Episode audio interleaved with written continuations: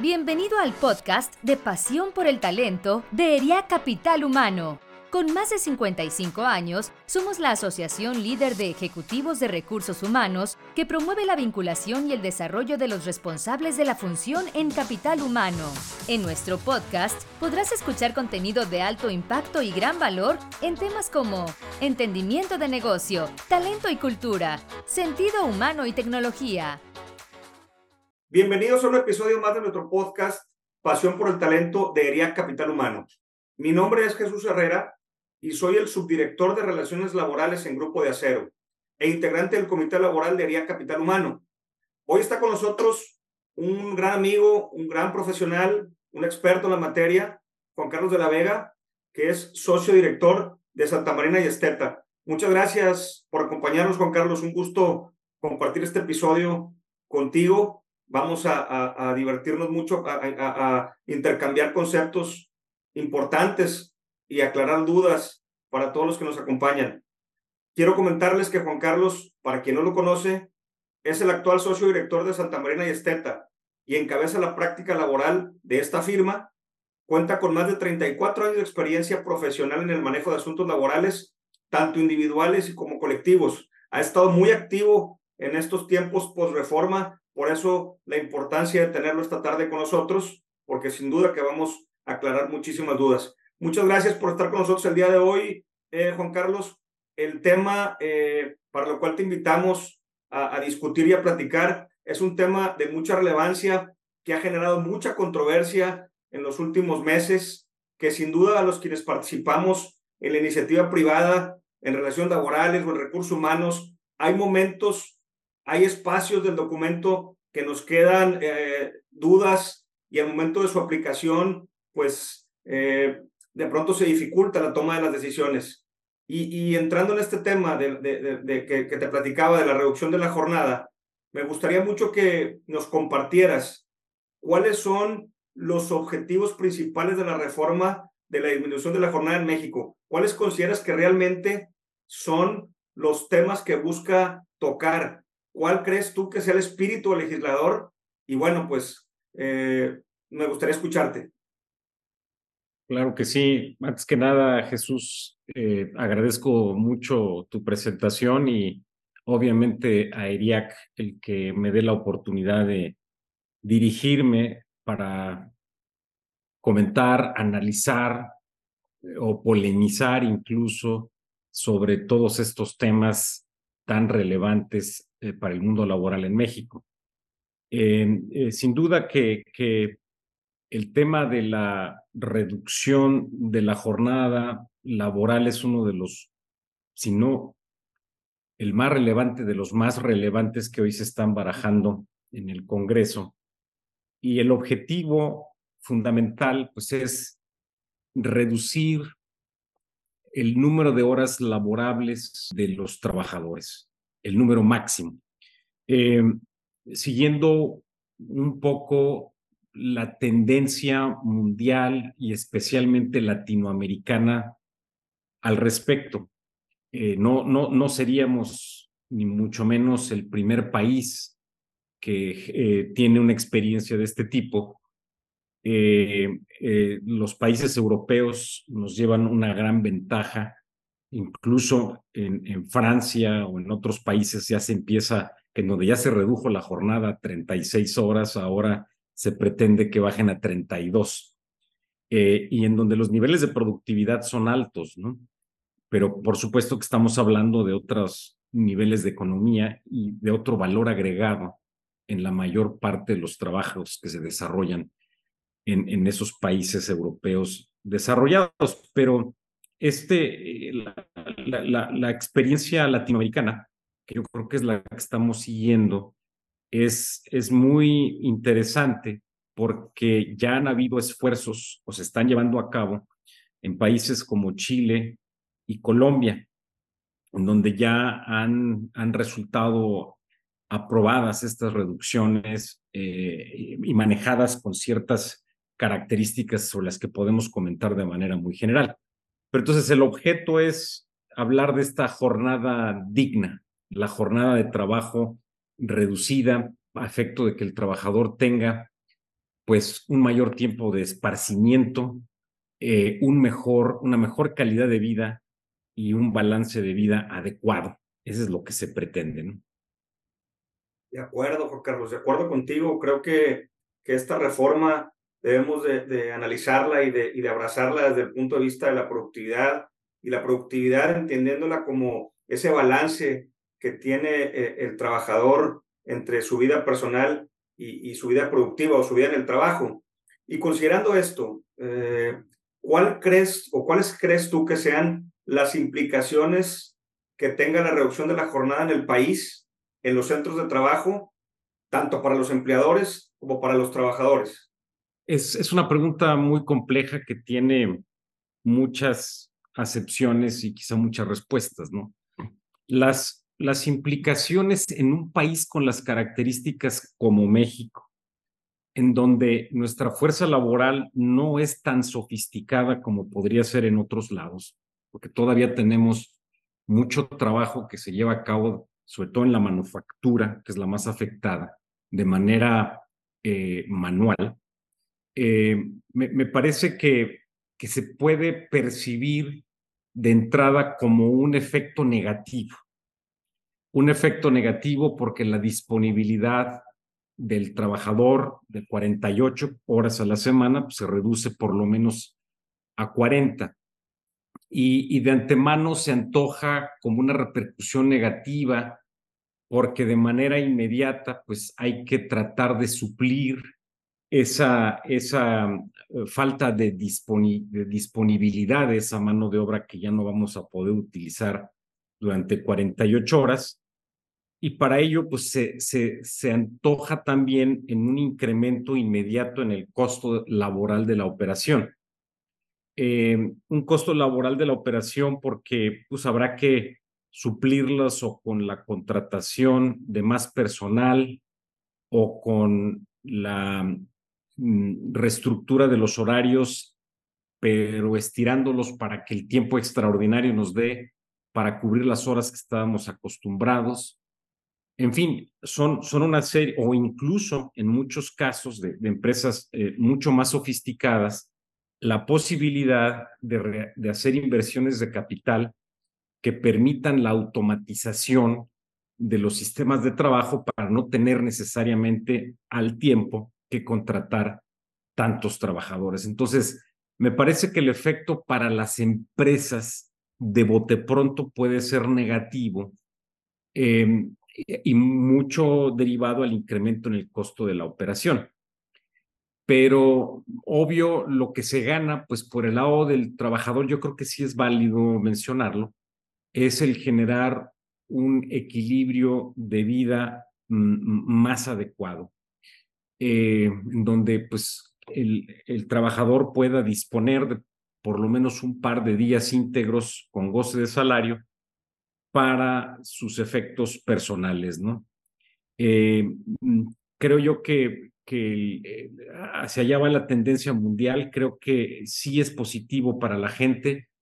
El, el tema es que, insisto, en un país como México, eh, no necesariamente se eh, va a tener un efecto virtuoso porque no estamos hablando de trabajos que puedan tener un alto valor per se, en donde pues trabajando 40 horas con sistemas eficientes y, un valor agregado muy alto, pues lo podemos hacer sin ningún, sin ningún problema. Creo que aquí, eh, hacia allá, eventualmente tenemos que tender hacia atraer inversiones o generar negocios, eh, insisto, de alto valor agregado, que yo creo que allí sí se entiende, se justifica y no se afecta la productividad eh, si se reducen las horas laborables. Entonces, más o menos ese sería un análisis muy general, Jesús, sobre, sobre los pros y los contras que vemos en la, en la reforma. Coincido contigo y también, como, como en, la, en, la, aportación anterior, quisiera, quisiera que, me, que, me, que me comentaras sobre la siguiente inquietud que tengo. Eh, el tema de la reducción de la jornada y las implicaciones que tienen en las empresas grandes eh, en cuanto al, al, elevar los costos pues de alguna manera una empresa establecida con cierta estructura, con cierto patrimonio, lo puede soportar. Mi preocupación son las MIPIMES. Nosotros eh, tenemos dentro de nuestra cadena de valor o proveeduría, pues un buen número de MIPIMES, de pequeños, medianos, microempresarios, que no sé si tengan la capacidad de soportar tanto cambio, vacaciones, jornada, todo el tema que se está discutiendo eh, eh, eh, a nivel legislativo en cuanto a licencias, permisos y demás. Y no sé si esto de pronto, además de promover la productividad, indirectamente impacte en la informalidad. Fíjate que sí, creo que es eso, es un tema de enorme preocupación y te voy a decir por qué. Según las estadísticas, un 55% de la fuerza laboral en el sector formal trabaja en una MIPYME. Sin, más 55 o más por ciento. Entonces, estas modificaciones, sin duda que afectan e impactan a la, gran empresa o a la empresa eh, chica, mediana o grande, pero finalmente que tiene un poquito más de infraestructura, un poquito más de, asesoría para poder cumplir a cabalidad sin tener un efecto eh, tan negativo. Pero me parece que, la reforma, como muchas otras que ha iniciado el gobierno eh, federal y el Congreso en general, no toma en cuenta a los pequeños empleadores, que son los más importantes empleadores de México. Y como tú mencionas perfectamente, cargas adicionales en materia de vacaciones, incrementos en el costo de las pensiones, eh, el pago de PTU al eliminarse la subcontratación o el insourcing, ¿no? En fin, una serie de eh, eh, incremento en las vacaciones, porque ya lo había comentado, pero, pero finalmente esta, todavía esta reducción en la jornada, creo que a ellos podría hacerles revalorar si realmente ser parte de la economía formal en México es redituable para mantener pues, pues esos, esos márgenes de utilidad, que en el caso de las MIPIMES son márgenes para poder vivir, para que el, empleador pues subsista eh, de una manera eh, decente, ¿no? Entonces, mm, buscando eh, beneficiar al trabajador, podemos llegar a tener un efecto muy negativo. Y si ahorita la, actividad económica informal es del 55 o 60%, pues podemos todavía incrementarla. Lo cual, esto es uno de los grandes reclamos al, al, gobierno federal, y es que siempre todo se sigue cargando a los empleadores formales y sobre todo a los empleadores también más grandes, ¿no? Entonces, eh, pero estoy totalmente de acuerdo, creo que el efecto es ese, además de que un fenómeno muy interesante, tenemos algunas zonas del país eh, eh, sobre todo las industrializadas, las más industrializadas, en donde la mano de obra ya, ya escasea de entrada, ¿no? Entonces, al, momento en el que nos, se reduce la jornada, si nos vemos en la necesidad de contratar gente adicional, simplemente no la va a, a ver, ¿no?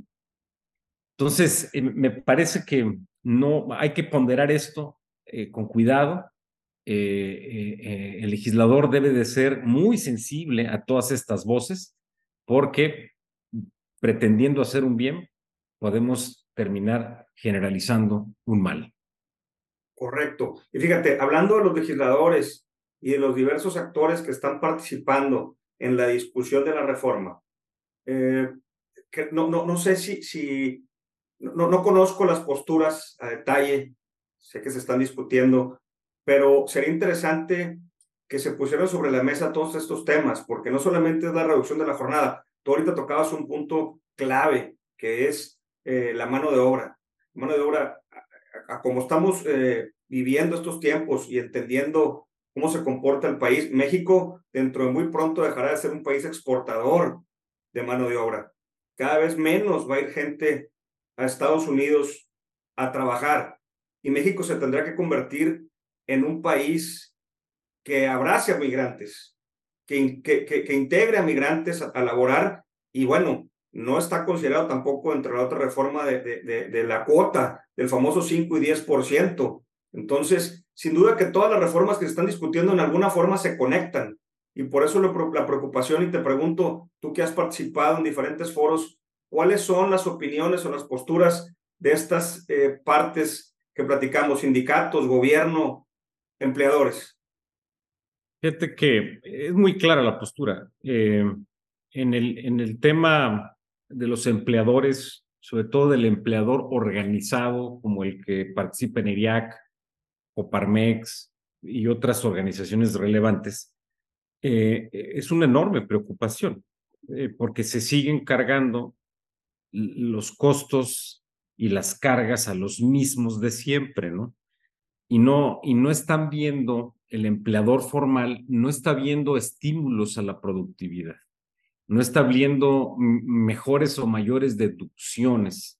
Como el gobierno pues tiene necesidad de, de efectivo, pues eh, creo que lo que menos piensa es eh, en incentivar la productividad del sector privado, ¿no? Me queda muy claro que el sector privado en este sexenio no ha sido considerado lo suficiente. Ha sido escuchado, pero no es parte de la mesa de negociación con el gobierno federal en todos estos temas laborales, ¿no? Entonces, eh, es un tema de mucha preocupación para el sector. Eh, eh, el sector obrero, por el contrario, me parece que lo que ha hecho, sobre todo de manera más reciente, eh, he visto manifestaciones públicas de CTM y de CROC, sobre todo, no se diga, por supuesto, de la abanderada en el tema de la reducción de la jornada de Susana Prieto, en donde ya abiertamente están apoyando la reforma. Eh, claro, mm, por la vocación, los sindicatos pues no les queda más que apoyarla, ¿no? No, no se vería bien un sindicato que no la apoye. Entonces, creo que las posturas están muy claras mm, ante esa situación de empleadores y, sindicatos. Pues seguramente le tocará al gobierno federal el, eventualmente definir si se termina de empujar esta reforma o no. O con qué matices, que es otra cosa importante que tenemos que platicar, cómo se puede matizar. Es importantísimo eso que comentas y te quería, te quería preguntar o quería pedir que, que, que continuaras con tu, con tu explicación tocando eh, eh, precisamente los matices. ¿Cómo, cómo, ¿Cómo podemos implementar la reforma? ¿Cómo, se, cómo debería ser la reforma eh, analizando y tomando en cuenta todo lo que ya platicamos sobre la carga, los patrones, sobre la escasez de mano de obra, ¿cuál crees tú que sería, desde tu muy particular punto de vista, el camino para implementar esta reforma?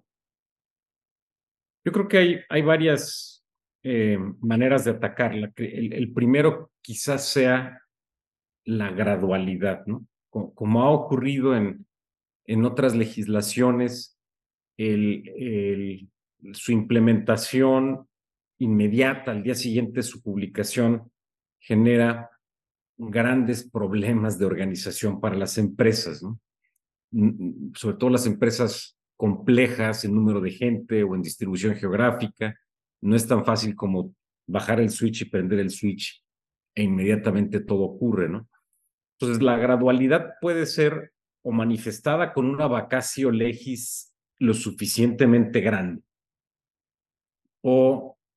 eh, o, o, o, por años, como ocurre, por ejemplo, en Chile, donde eh, en un año baja eh, cierto número de horas, en otro otro número de horas adicionales hasta llegar al objetivo, ¿no? Esa puede ser una manera. O, otra manera puede ser considerando los distintos tipos de trabajo, porque puede haber trabajos extenuantes hoy eh, sobre todo en la manufactura, que no necesariamente, y en donde podría justificarse una reducción de jornada para generar ese, ese balance de vida, pero no necesariamente en todos los trabajos, ¿no? Me parece que el ejecutivo, me parece que quizá em, el empleado que hace uso efectivo de las tecnologías pudiera tener un tratamiento diferente. No, no, digo que deba de serlo, pero son ideas que se pueden ir poco a poco eh, analizando e implementando la aplicación por rama de la industria. Fíjate que, fíjate que otro aspecto de matiz que yo, que yo no sé si coincidas conmigo, es el tema de la configuración de las jornadas. O sea, una jornada de ocho horas pareja sin distinción entre lo que es la diurna y la nocturna ayudaría mucho para la administración de, de los... Bueno, sí, eh, ese es un gran tema eh, que pudiera, o sea, como está ahorita la reforma, pensemos que la que está más aventajada es la de Susana Prieto, la reforma constitucional que ya fue aprobada en comisiones en la Cámara de Diputados. Esa reforma lo que viene a hacer es establecer la obligación de trabajar cinco días y descansar dos con goce de salario. Pero pues al momento que aplicas las reglas de la, de la ley federal del trabajo, pues eh, automáticamente al, establecerse máximos, reduce a 40, la mixta a 37.5 y la nocturna a 35 horas. Entonces, e, esa podría ser otro matiz de que todo fuera 40 horas. Eh, que podría ser muy interesante. O, otro de los temas que yo había pensado también, o bueno, no yo, el sector empresarial, es que nos dieran en la ley la posibilidad de manejar con toda flexibilidad esas 40 horas que nos están dando. Que no estuviéramos sujetas a interpretaciones de si puedo dividirla y que si se interrumpe la jornada una hora para hacerla discontinua, etcétera. Finalmente ya son 40, ¿no? Entonces, que pudiéramos tener esa, esa posibilidad de nosotros jugar nuestras 40 horas para poderlas distribuir en la forma que mejor convenga a los intereses del negocio y del empleado. Entonces, como que son, son esos matices en los que, si, si esto es ineludible, en los que tenemos que trabajar como sector empresarial y, por supuesto, como gobierno. Sí, y fíjate que otro, que otro, otro tema importante eh, que, digo, estamos compartiendo conceptos e ideas con, nuestros, eh, con nuestra comunidad y con quienes nos siguen en, este podcast, pues para, para poder este, entenderlo mejor y, poder adaptarnos de la mejor manera a nuestros centros de trabajo, a nuestras empresas. Otro tema importantísimo que también nos complica eh, eh, la cuestión de, de, de, instrumentar de mejor forma o de instalar de mejor forma la reforma en los centros de trabajo es eh, lo, que, lo, que, lo que hace el tiempo extraordinario, ¿no? El tiempo extra, pues, si, si, si, se sigue tratando como, como hasta ahora lo viene siendo, pues también sería un, un, costo altísimo para el, para, para el empleador. Ese es un buen punto, ¿no? Porque no en todos los países el tiempo extra cuesta igual. En, en México pues, es el, el, doble por las primeras nueve semanales y si excedes te vas al triple que es un costo que pudiera ser excesivo, que de tal manera que si hoy vamos a, a este, implementar una reducción de la jornada donde sabemos que con mucho más eh, predisposición vamos a hacer uso del tiempo extraordinario, a lo mejor podríamos acotar eso también siguiendo las prácticas internacionales, ¿no? Que las mexicanas son de las más caras, ¿no? En Estados nos, nos gusta mucho eh, pensar que en Estados Unidos y en Canadá, pues allá sí tienen la hora de 40, la jornada semanal de 40 horas, sí, pero ¿por qué no también adoptamos, verdad, el, el pago que se hace por tiempo extraordinario, que es, entiendo, de medio salario más, ¿no? Por hora.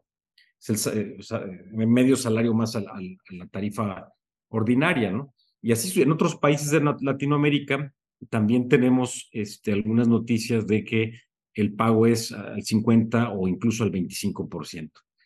Entonces, esa es una realidad. Ojalá también haya sensibilidad en el, en el legislador para, para considerarlo. Y otro tema que mencionaste, que para mí es, resulta fundamental, es que la reducción de la jornada no es la reducción de la jornada como tal, sino es el día, un día más de descanso, que tienes menos tiempo para acomodar la jornada. Entonces, si el trabajador tendrá dos días de descanso, pues entonces ya tienes cinco días para acomodar esas 40 horas. Y, y en procesos eh, como la manufactura o, o, en, en, procesos donde no se puede parar un horno, apagar un horno, apagar la maquinaria, pues y, y que tiene que ser de operación continua, resulta complicado. Y entonces, si la gente va a trabajar el sábado, que ya su descanso, pues tendrá que venir el pago de una prima. Además, además, esa puede, puede, puede llegar, lo, tendría que, lo tendrían que legislar, pero seguramente puede llegar a, a, detonar el pago de una prima sabatina, ¿no? sin duda. otra de las cosas quizá interesantes es hablar de la, de la viabilidad de la reforma, ¿no?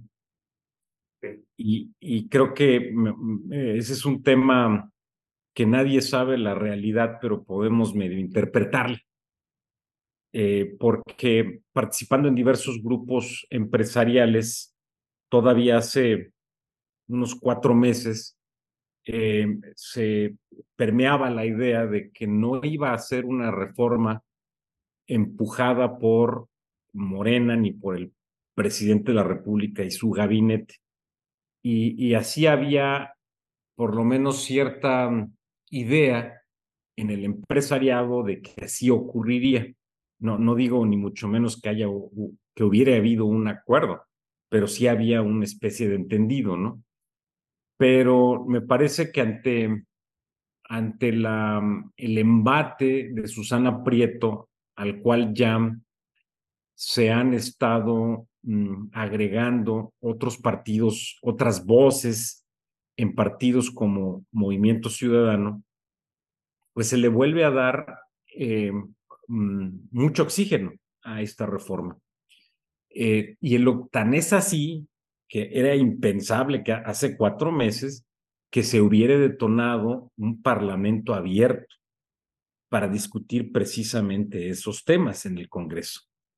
Em, sería, creo yo, una pérdida de tiempo o incluso pensar de manera inocente que hubieran X número de jornadas en el, en el Congreso para discutir el tema ante los legisladores, para exponer puntos de vista desde empresarios, sindicatos, academia, eh, economistas, etcétera.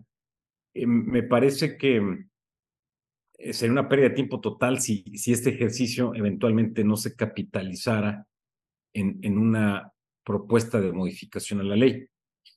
Entonces, es, difícil interpretar qué va, bueno, es imposible interpretar qué va a ocurrir, ¿no? Eh, por lo menos en el nivel de consultor que somos nosotros, pero de que se le ve una posibilidad real de implementación, me parece que sí, y que debemos de considerarlo en nuestros negocios para hacer nuestras eh, eh, modificaciones y nuestros, oh, no hacerlo, sino empezar a pensar cómo hacer las modificaciones y los análisis de costo. Y sobre eso quisiera preguntarte, ¿cuáles serían las recomendaciones que tú nos darías a quienes tenemos la responsabilidad en las empresas de instalar y desplegar la reforma? ¿Cuáles son los tres o cuatro puntos clave que debemos de considerar, las tres variables que debemos de integrar a nuestros análisis para poder plantear una estrategia o, una, o, una, dar una recomendación a los responsables de las operaciones en las empresas? Yo creo que lo primero, pues, es justo lo que estamos haciendo, ¿no? O sea, el, el, estar lo más informado que podamos del estatus de este ejercicio legislativo, ¿no? Eh, porque las cosas pueden moverse de una manera inesperada y creo que primero tener viabilidad de, perdón, tener eh, eh, observando el proceso, cómo se desarrolla, nos da en términos de tiempo la posibilidad de reaccionar. En segundo lugar, me parece que tenemos que ya empezar a hacer algunas conjeturas asumiendo que se, que aprueba. Ojo, eh, hay muchísimas eh, propuestas de modificación a la jornada de trabajo de reducción que están pendientes en el Congreso. Eh, yo no, no gastaría el tiempo en aquellas que ni siquiera han sido discutidas. Yo me centraría en la propuesta que hoy va más avanzada, que es la de la modificación constitucional que propone Susana Prieto.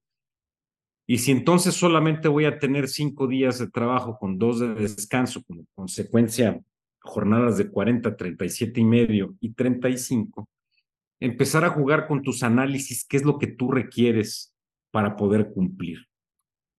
Tiempo extraordinario, turnos adicionales, em, em, inversiones en capital para eventualmente tener una operación mucho más automatizada.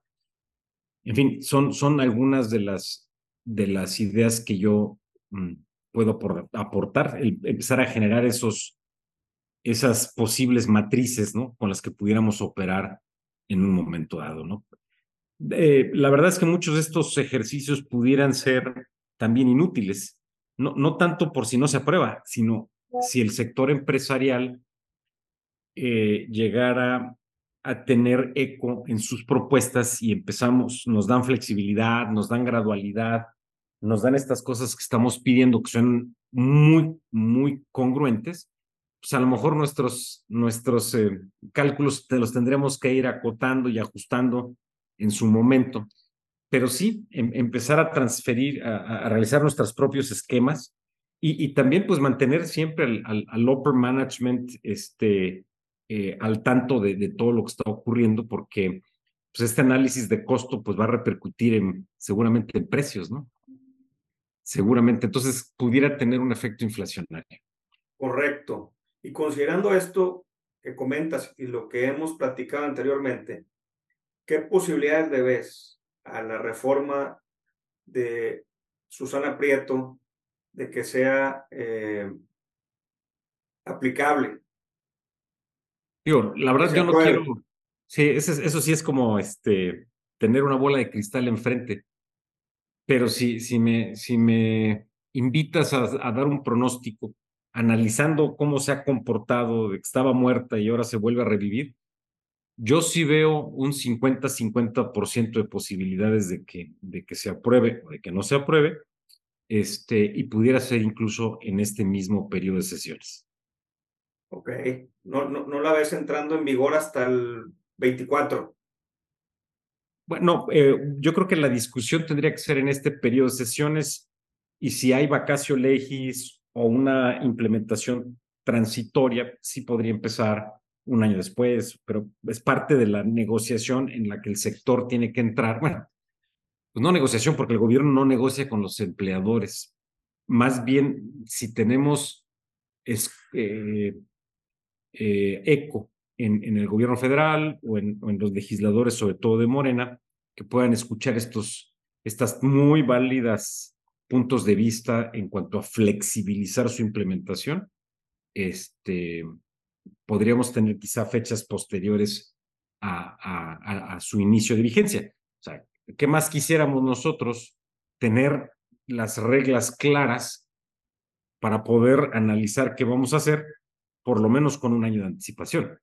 Correcto, eso es lo que te quería, que te, te quería mencionar. Eso no, no exime de nuestra responsabilidad o de nuestro este, interés de empezar a analizar, de ver diferentes escenarios, porque pues es mucho más probable que, que sí ocurra, que sí sea aprobada y pues es preferible que estemos todos preparados y que no nos sorprenda, no nos sorprendan estos cambios. Además de que eh, estos tipos de, de, cambios o de, iniciativas de ley eh, no solamente eh, la productividad, sino a temas de, clima, de permanencia, de, retención eh, del talento, porque como te comentaba y como comentábamos, cada vez es más difícil integrar nuestras plantillas.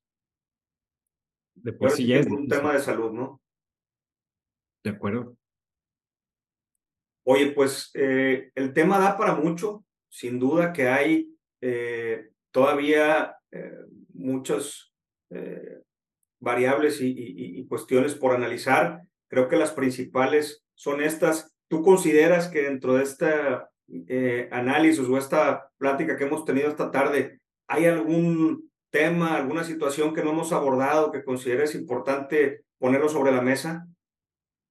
Mm, yo creo que no, creo que eh, no, no dejan de ser análisis con base en conjeturas o en lo poca información segura que tenemos, pero me parece que estadísticamente hay ciertas cifras que nos pueden dar un poquito más de luz en lo que estamos viendo. Y obviamente pues, que estamos hablando del sector formal, ¿no? O sea, todo lo tenemos que centralizar en el sector formal de la economía eh, mexicana.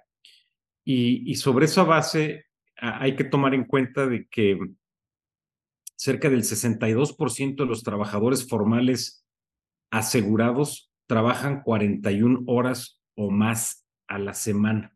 O sea, hay un, es un 62%.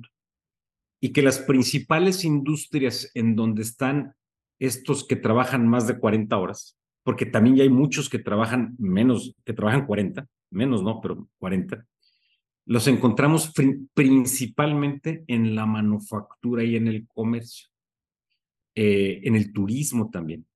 Entonces, eh, ahí es en donde creo que los representantes de estas voces en estos sectores tendrían que estar mm, participando de una manera mucho más activa. Este, no se les escucha tanto, pero creo que a los que principalmente se les, se les podría afectar deberían ya estar eh, participando, ¿no? Pero entonces, creo que es, es el tema, ¿no? El tema de completar simplemente con algunas estadísticas que han llegado aquí a mi mesa este, y que me parece muy, muy, muy útiles. Buenísimos los, los datos, buenísima la información. Creo que esta reforma y las tantas que se han venido discutiendo y algunas otras que están por discutirse, modifica la dinámica de las empresas, sin duda. Nos obliga a retar los modelos actuales de trabajo. Tenemos que estar muy enterados de lo que ocurre entender los textos de la ley, acudir a nuestros despachos, a nuestras áreas laborales, para también eh, poder resolver algunas dudas, porque sí o sí, pase lo que pase, el entorno que estamos viviendo en el mundo, post pandemia y demás, ha cambiado la forma de gestionar las relaciones. Y eso eh, no podemos ser ajenos a ellos, ninguno de los que vivimos en este mundo. Mm, yo, yo creo, Juan Carlos, que que este tema de la reducción de la jornada, aunque muchos lo podemos ver o, lo, o se podrá ver como amenazante, eh, no deja de ser un desafío y no tiene por qué ser amenazante si lo, desde mi punto de vista, sí hay que eh, entender y tratar de hacernos de la mayor cantidad de información para poder, para poder tomar decisiones, como lo he dicho antes.